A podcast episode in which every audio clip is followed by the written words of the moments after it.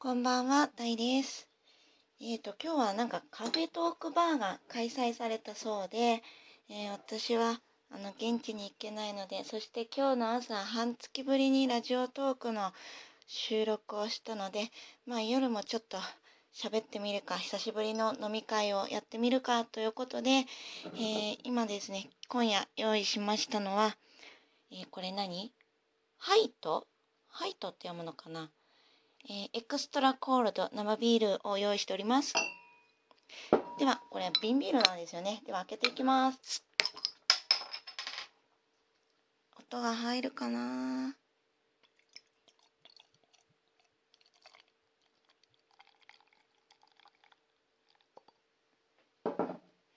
では、いただきます。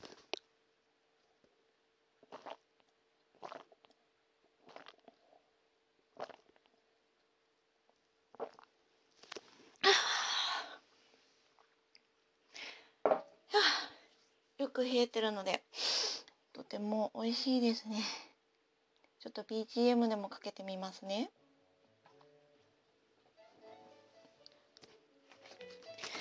えーと、半月間ですね。あまりこう、ラジオトークの収録ができなかったのがですね、まあ、あの、引き続き、前使っていたタブレット にインストールしてたこのラジオトーク、今復活させてるんですけれども、アップルのですね、iPad の方で、えーインストールして、こっちのをアンインストールして、で、アカウントこう引き継ぎやろうって思ってたら、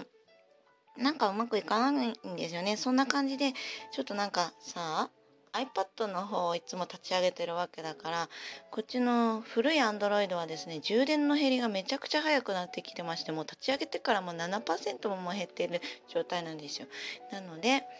えーちょっとそんなわけで、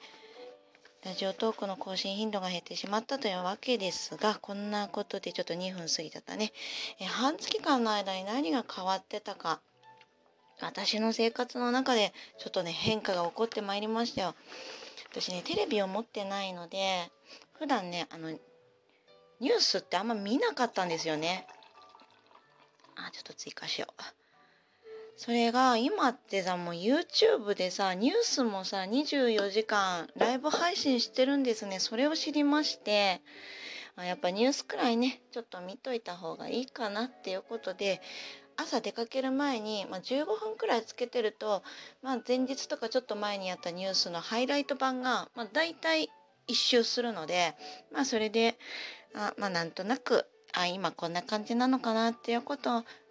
を知っててから、えー出社するようになったので昼休みですね。同僚の方との会話もなんとなく広がったような気がします。やっぱねあのーお母さんとかになるとね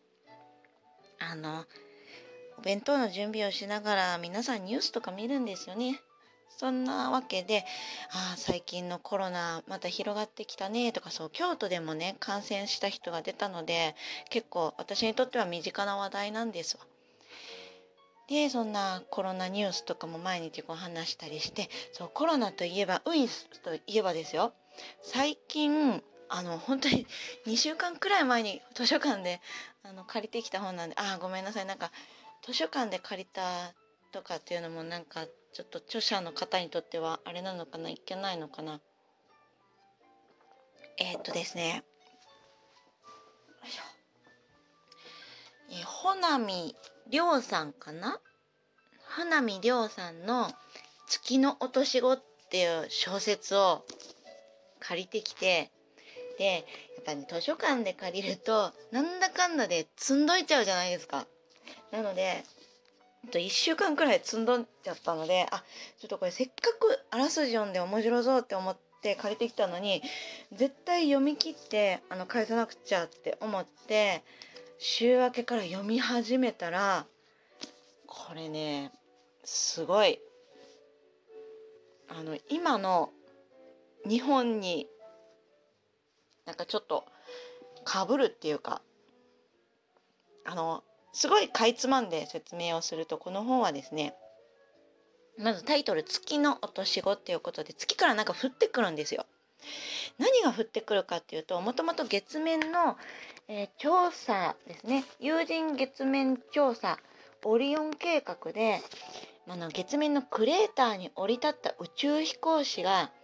突然吐血して月面に急死するんですよ。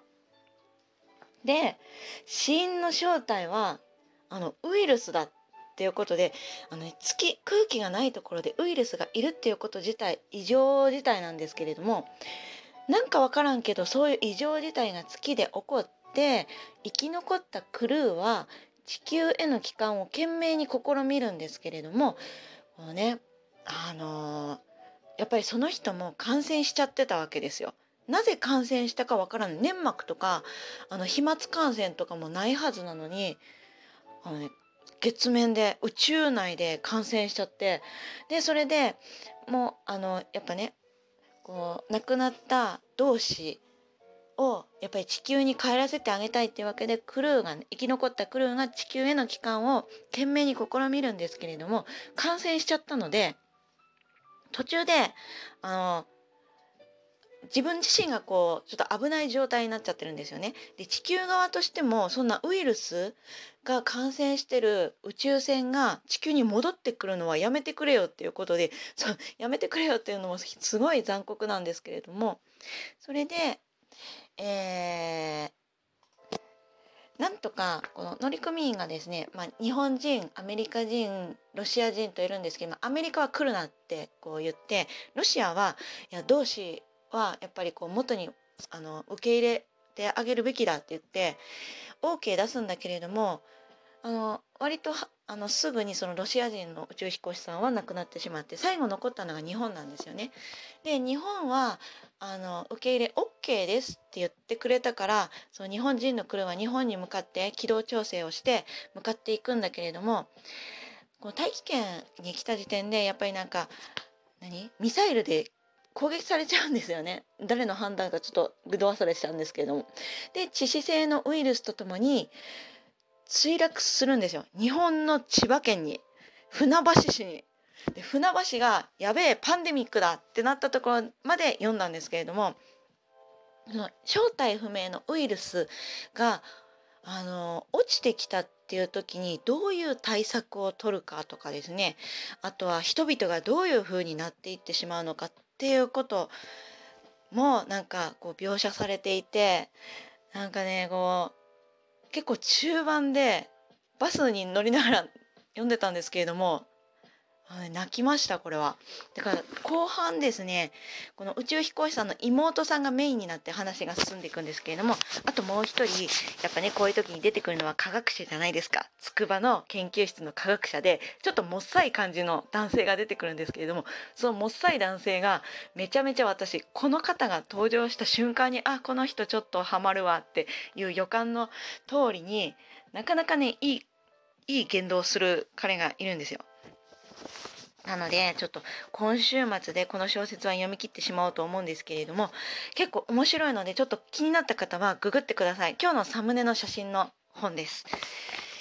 えー、そんな感じであそうそんなコロナのねあの話題もありつつなんか今の日本ってどうなのよって日々思いますよね。なんかウイルスで大変だって言ってんのに何ですか？あの募るとかさ桜の会とかさ何部屋がつながってる官僚とかさ大丈夫かな日本ってほんまに思うようになりました。ちょっとなんか政治的な話になっちゃうのでその他今週というか半月の間に起こったことをなんかぼちぼち話していきますと。えっ、ー、とですね。私水を飲むようになりました。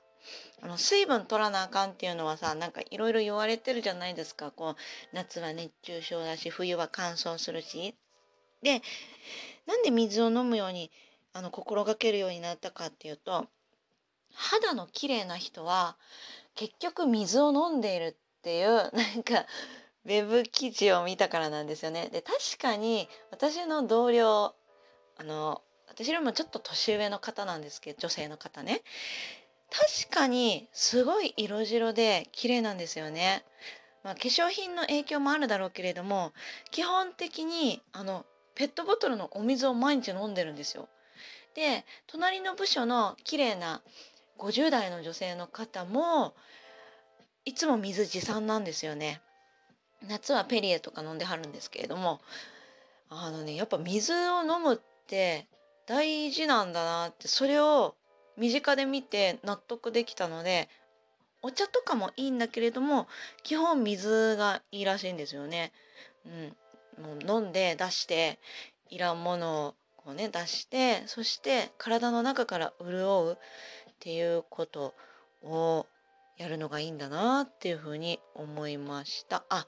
でまた話飛ぶんですけどねこう日本大丈夫かなって思ってた矢先に最近ちょっとネット上でウェブ上で話題の方がいるじゃないですか。カズヒロさんっていうあのメイクアップアーティストさんなのかな、うん、あの2度目のアカデミーメイクアップヘアスタイリング賞受賞されたカズヒロさんこの方日本のいろんなことが嫌で日本国籍を捨てた方なんですよね。うん、なんかそういう方もいるんだなっていうのとあとは最近韓国の小説で「韓国が嫌いで」っていう小説を私は読んだんですよね。それもあの韓国が私にはどうしても合わないから韓国人なんだけどまあ韓国籍持ってるから韓国人なんですけれども韓国で生まれ育ったけれどもやっぱり合わないんだったらそれを捨ててもいいんだっていうことでオーストラリアに移住する女の子の成長物語なんですよねその小説あなんかもう時間がなくなるのであの感想は今日のブログリンクをまたトップページに貼っておきたいと思いますそんな感じの半月間でした。